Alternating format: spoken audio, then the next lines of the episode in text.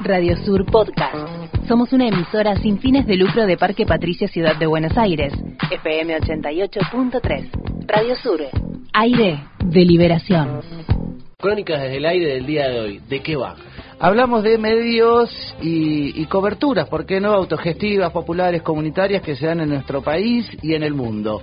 Empiezo leyendo una nota publicada esta semana en el portal lavaca.org y firmada por el enorme Maxi Goldschmidt, eh, enorme periodista de medios autogestivos, revista Cítrica, cooperativa La Vaca.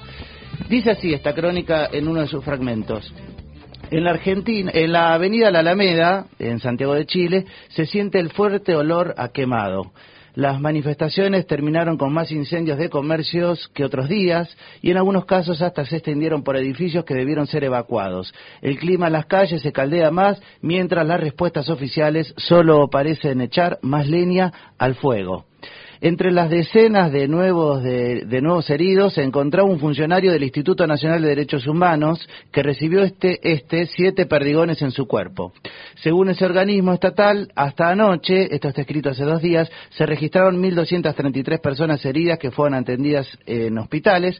De esas, al menos 140 sufren lesiones oculares. Y cita la nota de Maxi Goldschmidt en, en lavaca.org, los primeros días los pacos disparaban a las piernas, pero ahora apuntan a la cabeza y los ojos.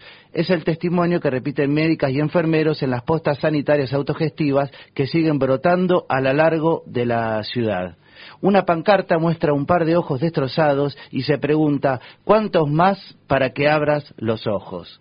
Bueno, postales que se viven en Santiago de Chile y para hablar desde qué es lo que está pasando en nuestro país hermano trasandino, nos comunicamos con Andrés Mazoto, él es periodista, eh, participa en Radio Presente, una radio amiga, hermana eh, de acá del barrio de Flores, eh, miembro de la Asociación Mundial de Radios Comunitarias. Andrés fue uno de los tres periodistas que la semana pasada tuvo problemas para entrar a, a Chile a cubrir, regresó esta semana, estuvo en las marchas del lunes, del martes, en Santiago. Hola, buen día Andrés, ¿cómo te va? Hola Mariano, ¿cómo estás? Gracias por la comunicación. Qué gran introducción que hiciste. Bueno, un poco para ampliar esa introducción, estuviste ahí, lo viste con tus ojos, con tu cuerpo estuviste cubriendo. Eh, ¿Qué te pasó? ¿Qué viste esta semana en Santiago? Bueno, mira, en principio la, la nota, el, el, pedacito ese de nota que leíste, eh, Maxi, creo que eso, en esa nota se refiere al martes. El martes yo estuve ahí al lado de Maxi en la calle, estuvimos cubriendo juntos. Eh, y fue fue tremendo la verdad. Fue descubrir eh, que existen represiones muchísimo peores que las que sufrimos acá que son salvajes como sé que vos sabés como yo sé y que hemos vivido. Eh, está ese miedo de que en principio por protocolo los carabineros tiraban a, los pies simplemente para para intentar eh, aflojar un poco la movilización y ahora todo el mundo te dice que tengas cuidado porque te van a tirar a la cara sobre todo encima si te ven con una cámara, si te ven que sos prensa, aún más te apuntan a la cara, según me aconsejaron eh, estando allá. Eh, ese mismo martes, más temprano, por ejemplo, ahí al lado de Maxi, vivimos una situación de estar caminando por la avenida Alameda que él describe y desde helicópteros que volaban a gran altura nos arrojaran cartuchos de gas lacrimógeno con todo el peligro que eso significa. Eh, eso es más o menos lo, lo, que se está viviendo en Chile todos los días. Nosotros tuvimos tres días nada más, vivimos tres más grandes manifestaciones, pero pero todos los días hace ya van a ser 16 días que, que bueno que los chilenos salen a la calle a resistir y se encuentran con, con ese panorama que un poco describe Max en la nota y bueno y un poco así tratando de graficar lo mejor posible yo. Se me ocurre pensando a la distancia y tratando de analizar qué es lo que pasa. Eh, nosotros acá tuvimos un 2001, hablamos de una crisis muy fuerte, no solo de, de gobernabilidad, sino de representación política. Lo que acá nos pasó eh, al pueblo argentino hace casi 20 años era que desconfiamos de las propias instituciones que, que eran la base de la democracia. Eh, ¿Se puede decir que este es el 2001 de Chile? Sí, en cuanto a esa cuestión de buscar un, un cambio de raíz eh, y, y, a ese agotamiento que, sí tuvo el 2001 acá, ese agotamiento en cuanto a la institución política que sentíamos nosotros en ese momento y siente Chile ahora, eh, no tanto en cuanto a la representatividad política, porque en este caso eh, hay un grito unido que es que se vaya Piñera. Creo que ni siquiera los chilenos seguramente algunos dirigentes, diputados y demás sí lo estarán pensando, pero lo que yo vi en la calle, no sé ni siquiera están pensando en quién reemplazaría a Piñera. Hoy lo que ellos quieren es que se vaya Piñera, que se vaya el gabinete y que se modifique una constitución que se arrastra desde la época de la dictadura de Pinochet, con leyes que avalan, por ejemplo, lo que nos pasó a nosotros de que porque a la policía se le antoja, te, no te dejan entrar al país. Eh, estamos hablando con Andrés Mazoto, estuvo cubriendo, vas a volver la semana que viene desde una perspectiva autogestiva todo lo que está sucediendo en las calles de Chile. Eh, una de las novedades es que esta semana marcharon miles de mujeres vestidas de negro, las mujeres de luto, así es como se hacen llamar, eh, muchísimas, ¿no? en memoria de, lo, de hasta ahora los 23 asesinados y más de 1.500 heridos. ¿Las pudiste ver? No, eso fue ayer y antes de ayer, si no me equivoco, no llegué a verlas. Sí, por supuesto, y por suerte me llegaron un montón de fotos y compañeros, contactos que hicimos allá, me estuvieron contando, fue una intervención. Hay algo que es muy impresionante, que es que la originalidad que está teniendo el pueblo chileno para manifestarse.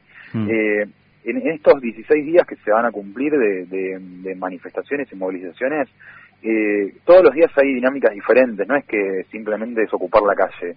Eh, todos los días la consigna es distinta, un día protestan por la salud, un día por la educación, un día por las AFP, que son como las FJP que tuvimos acá en Argentina, eh, otro día, bueno, hacen esto por los muertos, otro día por los heridos, eh, otro día la convocatoria es contra Piñera, un día hacen un festival de música como fue el domingo pasado, que fue un festival impresionante donde 120 colectivos y organizaciones se juntaron para organizarlo en dos días y hubo 40.000 personas en el público eh, entonces no, no lo pude ver en persona, pero sí me enteré y bueno, nada, otra muestra de originalidad eh, de, esta dinámica que está teniendo el pueblo chileno.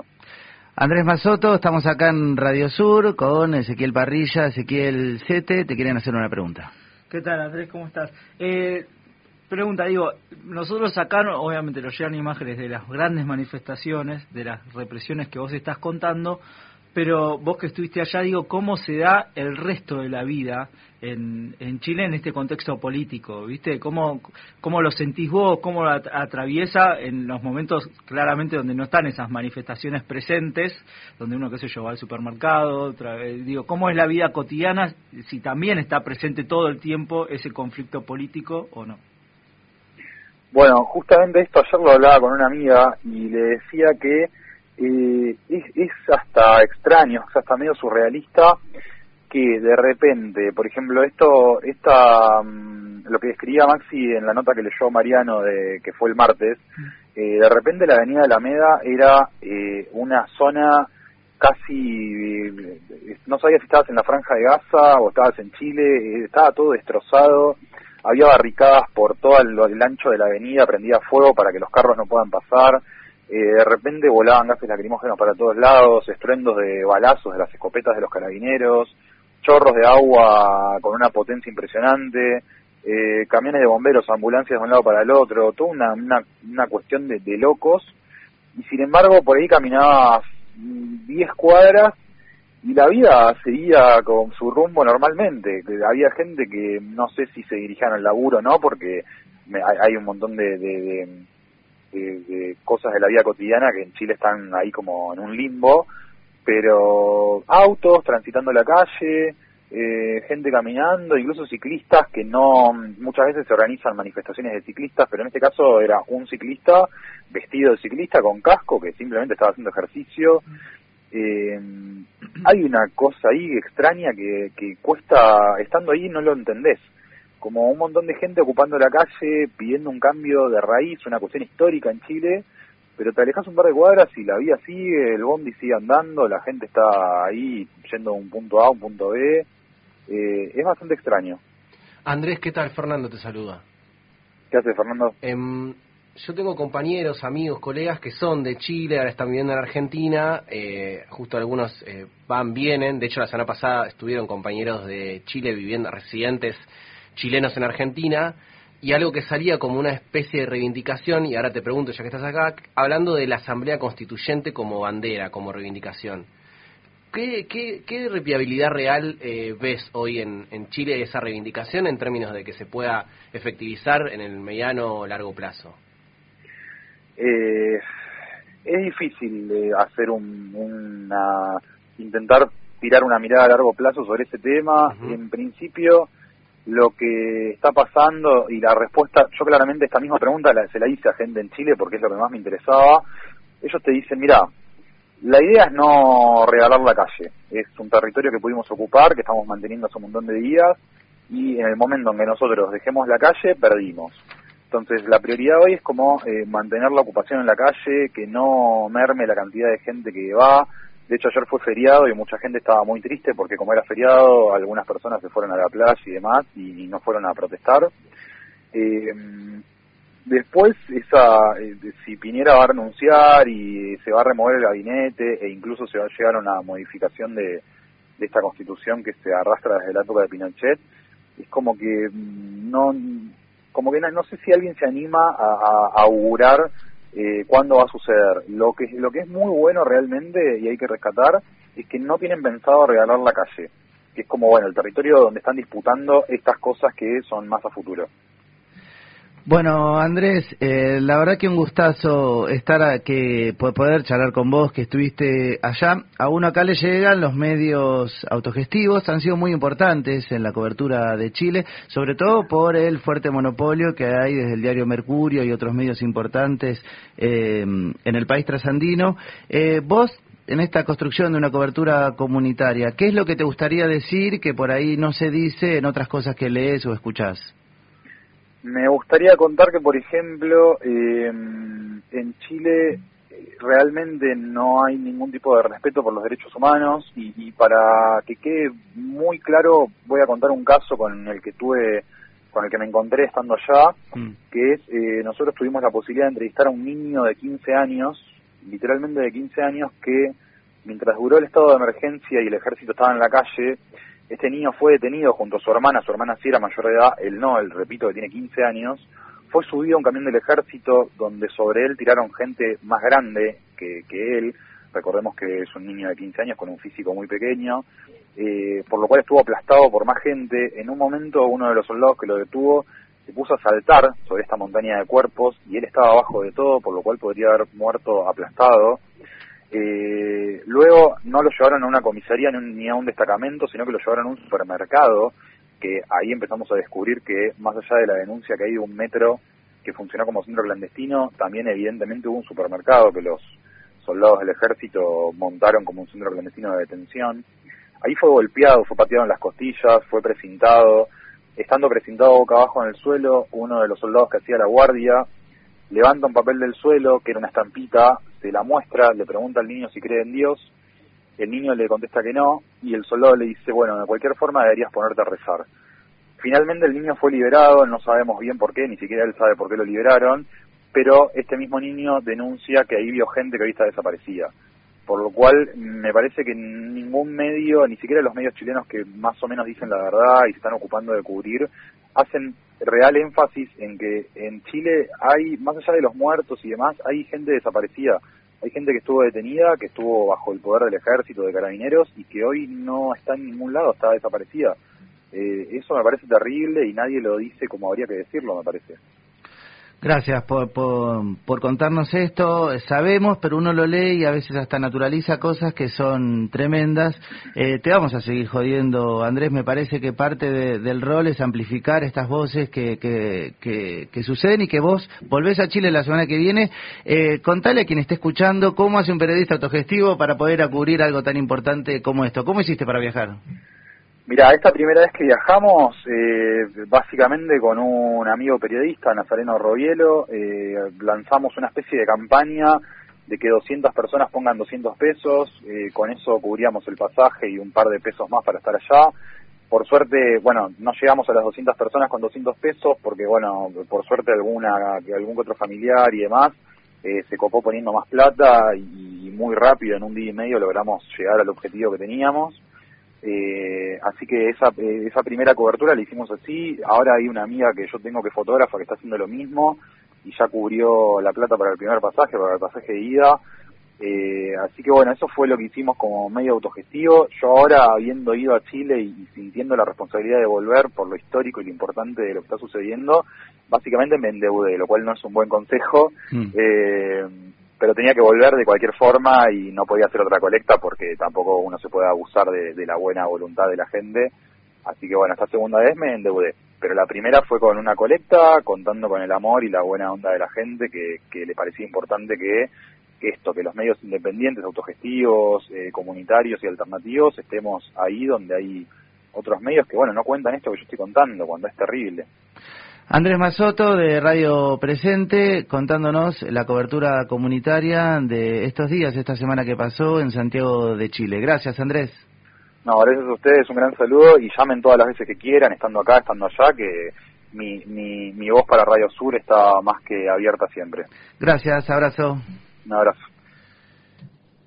La comunicación popular autogestiva y cómo se construye. Eh, hace unos meses el colectivo La Vaca hizo lo mismo. Colecta y pudieron ir un periodista, un fotógrafo al Amazonas a cubrir los incendios y a poner el micrófono para construir las voces de, en ese caso, las comunidades originarias, los campesinos, los que te cuentan desde el lado del pueblo qué es lo que qué es la realidad y qué es lo que está pasando. Bueno, Andrés sintió eh, dentro suyo esa necesidad de, comunicar y, y es lo que hizo Maxi desde el la cooperativa La Vaca y Cítrica, eh, la radio La Retaguardia también mandó enviados. Bueno, un poco dar cuenta en estas crónicas desde el aire eh, estas otras posibilidades de, miradas que existen de la realidad. Gracias, Mariano Chapas Randazo, con su columna de crónicas desde el aire, un poco también atravesando y pasando al vecino país de Chile. En 200 metros, gira a la derecha y corre con tu madre que vienen los patos. Esto es Ana Tijoux, un tema que nació en estos días. Quema despierta, renuncia Piñera. Por la alameda, no está la moneda. Cuchara de palo frente a tu balazo y el toque de queda. Cacerolazo no son 30 pesos,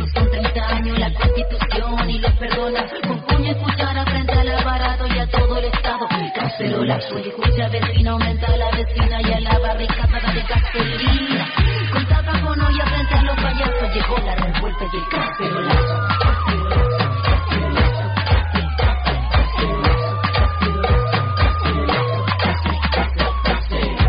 Camilo Catrillán, Macarena Valdés, Numa FP, abajo el TPP, por la educación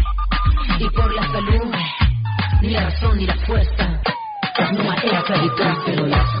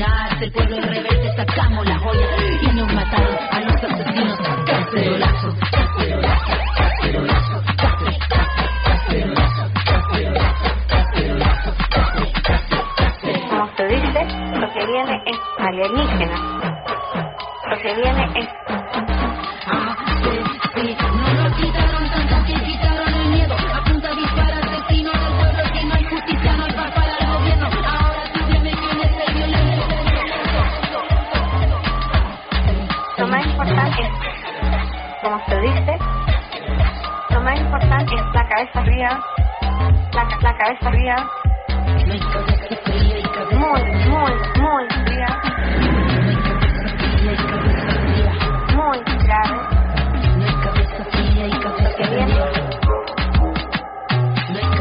grave, no hay cabeza muy grave, que disminuye sus privilegios,